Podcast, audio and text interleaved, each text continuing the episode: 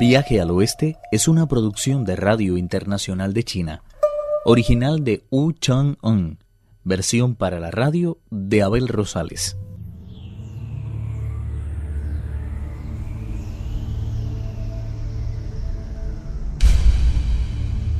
El rey de los monos visita al bodhisattva Lin Chi, quien lo había ayudado a vencer al monstruo del viento amarillo. Le explica todo lo acontecido en la montaña de fuego y la negativa de la princesa Toro de prestarle el abanico que permite apagar el fuego.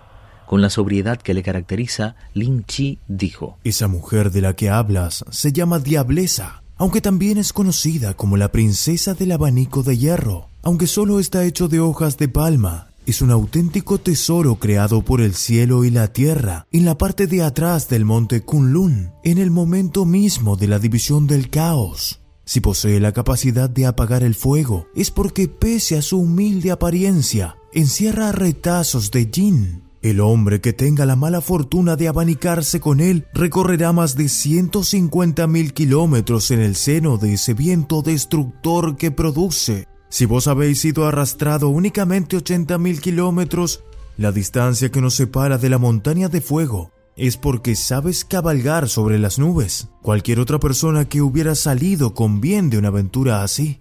¿Existe alguna manera de contrarrestar sus efectos? Es preciso que mi maestro reanude la marcha cuanto antes. Mucha calma, gran sabio. Si has llegado hasta aquí, es porque tu relación con el monje Tang es muy fuerte. ¿Qué quieres decir con eso? Hace algunos años Buda me dio ciertas órdenes y me entregó el báculo del dragón volador y el elixir para detener el viento. Como recordarás, el primero lo usamos para capturar al monstruo. Por lo que respecta al elixir, aunque sigue tan intacto como cuando me lo confiaron, creo que te será de cierta utilidad para contrarrestar los efectos de ese abanico. El peregrino agradeció al bodhisattva su generosidad, inclinando respetuosamente la cabeza. Lin Chi sacó entonces de la manga una pequeña bolsita de seda en cuyo interior se encontraba el elixir para detener el viento. Él mismo se encargó de coserla con aguja e hilo en el embés del cuello de la camisa del peregrino. No hay tiempo que perder. Viaja en dirección noroeste y no tardarás en llegar a la montaña en la que habita la diableza. El peregrino dio uno de sus formidables saltos y no tardó en regresar a la montaña de la nube de Jade. Inmediatamente se llegó a la puerta de la caverna y comenzó a golpearla con la barra de hierro. Extrañada, la princesa Toro se dijo ¡Qué maravillosos poderes los de ese maldito mono! Quien recibe la acción directa de mi abanico es arrastrado hasta una distancia que supera los 150 mil kilómetros. ¿Cómo se las habrá arreglado para regresar tan pronto? Esta vez voy a abanicarle dos o tres veces seguidas a ver qué pasa.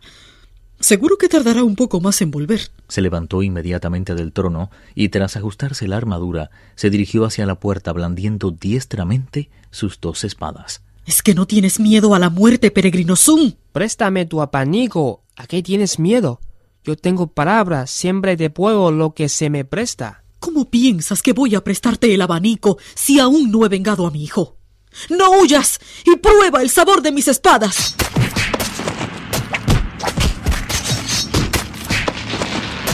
El gran sabio, por supuesto, no retrocedió ni un paso. Levantó la barra de hierro y consiguió desviar los golpes terribles de las espadas.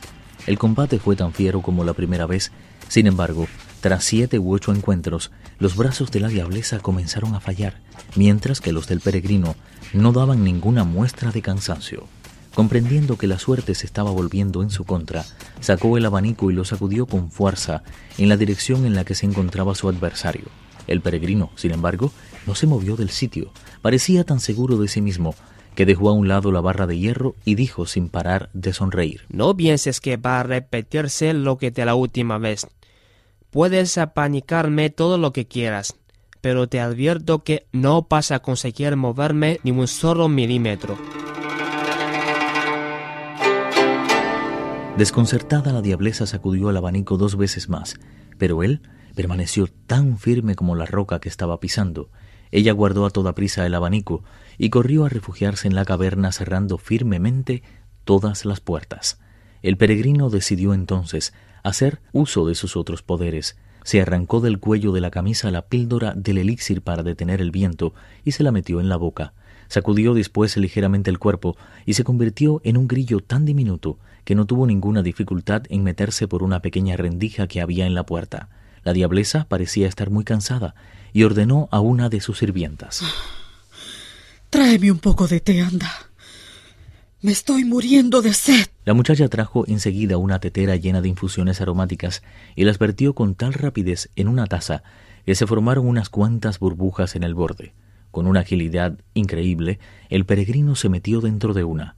Como tenía una sed devoradora, la diablesa se tomó la taza de dos sorbos. En cuanto hubo llegado al estómago, el peregrino recobró la forma que le era habitual y gritó con todas sus fuerzas. ¿Es que no piensas dejarme nunca de pánico? ¿Cómo es que suena dentro de la casa la voz del peregrino Sun? A mí no me vengas con truco. Yo jamás hago trucos. ¿Para qué si todos mis poderes son auténticos? Ahora mismo, sin ir más lejos, me estoy divirtiendo de lo lindo de tu estómago.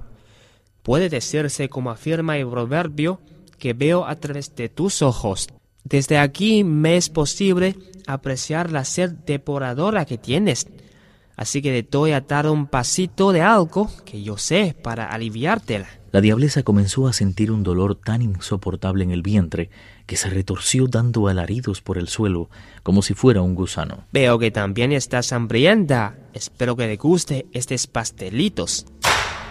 La diablesa sintió tal sacudida en el corazón que la cara se le puso amarilla y los labios blancos. ¡Ay, perdóname la vida por lo que más quieras! Está bien, te perdonaré la vida en recuerdo de mi hermano el rey toro.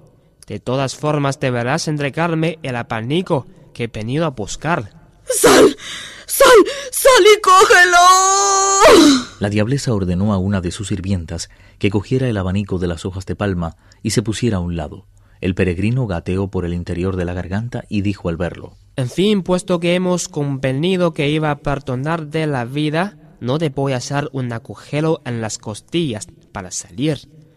Lo haré por la boca, así que si no te importa, me gustaría que la abrieras tres veces. La diablesa así lo hizo, y el peregrino, convirtiéndose de nuevo en un grillo diminuto, dio un salto tremendo y fue a posarse sobre el abanico. Lo hizo con tanta rapidez que nadie se dio cuenta de que había salido del cuerpo de la diablesa. Te agradezco que me hayas prestado el apanico, dijo el rey mono mientras se dirigía a la puerta de la caverna. Se montó en una nube y se dirigió hacia el este. En un abrir y cerrar de ojos, llegó a la casa de los ladrillos rojos. Tripitaka salió enseguida a darle la bienvenida, seguido del anciano y el bonzo Shah. En cuanto se sentaron alrededor de la mesa, Tripitaka expresó emocionado. ¿Cuántos méritos has acumulado con esta acción? Seguro que te ha costado un gran esfuerzo hacerte con ese tesoro. No vale la pena hablar de ello. De todas formas, ¿sabe quién es el inmortal del apanico de hierro? La esposa del rey toro y la madre del muchacho rojo. Aunque todo el mundo la conoce por el nombre de princesa del apanico de hierro. Seguidamente contó todo lo sucedido y concluyó. Le devolveré su preciado tesoro en cuanto hayamos cruzado la montaña de fuego.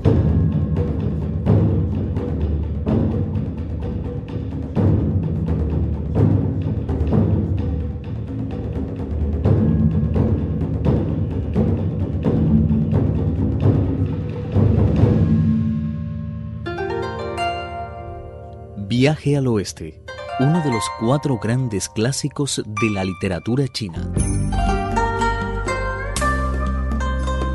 Versión para la radio, Abel Rosales. Actuaron en este capítulo Pedro Wang, Carelis Cusidó, Alejandro Lee y Mauricio Percara. Esta es una realización de Abel Rosales, quien les habla, para Radio Internacional de China.